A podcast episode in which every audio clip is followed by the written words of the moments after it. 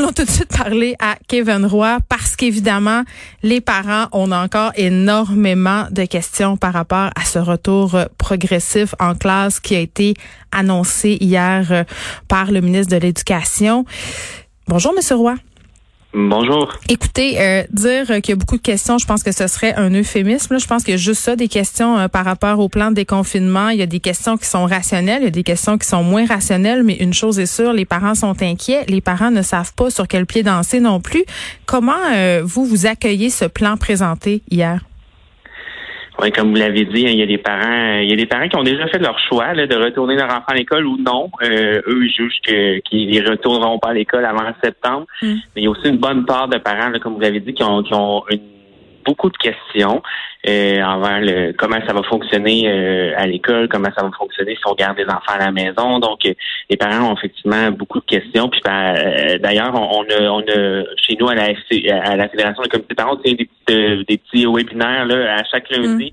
Mm. hier, puis on a eu on a ouvert les lignes pour avoir des questions, puis on a reçu peut-être deux 200 questions euh, en delà euh, de 10 minutes. Là, donc oui, les parents ont encore beaucoup de questions. Ben c'est ça. Puis là, euh, on nous a un peu remis l'odieux de la décision entre les mains, ce que je peux comprendre là, par ailleurs.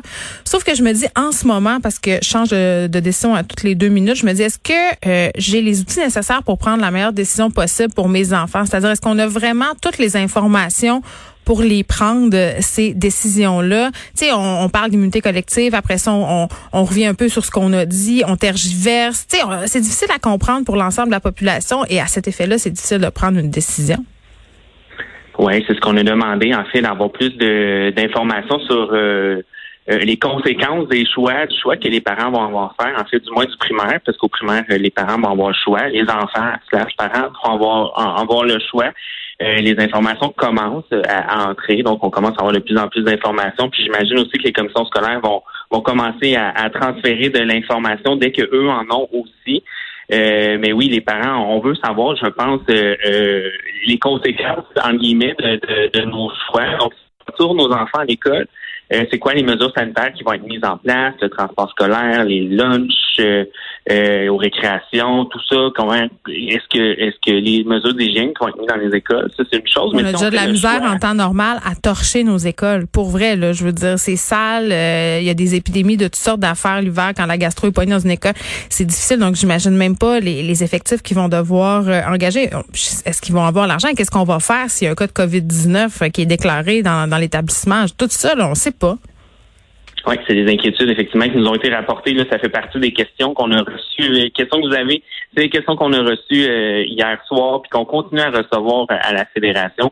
Nous, c'est des questions qu'on remet aux, autorités, qu'on remet au, ministère, au ministre, donc pour qu'on pour s'assurer que ces questions-là se rendent aux bonnes personnes, pour qu'on ait les, réponses là, euh, puis qu'on puisse les remettre à ceux qui ont posé les questions. On vous a promis pour quand ces réponses-là, M. Roy?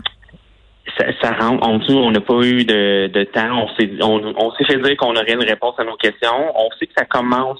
Je, crois qu'une lettre qui mm. circule présentement, là, qui est destinée aux parents, qui a une partie des réponses à l'intérieur, mais euh, il y a encore beaucoup de questions là, pratico-pratiques de, de, à quelle heure l'autobus va passer. Puis si on entend, c'est ça va être 12 élèves. Pratico-pratique, là. Ah oui.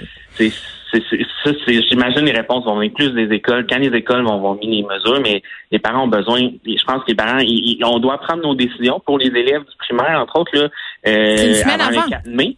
une semaine avant, donc ça s'en vient 4 mai pour ceux qui les écoles rouvrent le 11, 11 mai. Donc, euh, donc euh, les parents, je pense qu'ils veulent avoir les informations sur comment ça va fonctionner avant de prendre cette décision-là. Les écoles qui rouvrent évidemment le 4 mai et le 11 mai, pardon, et le 19 mai dans la région de Montréal. Puis c'est vrai qu'il va falloir prendre une décision euh, une semaine avant. En tout cas, moi, j'en ai reçu déjà des lettres des trois établissements scolaires que fréquentent mes enfants.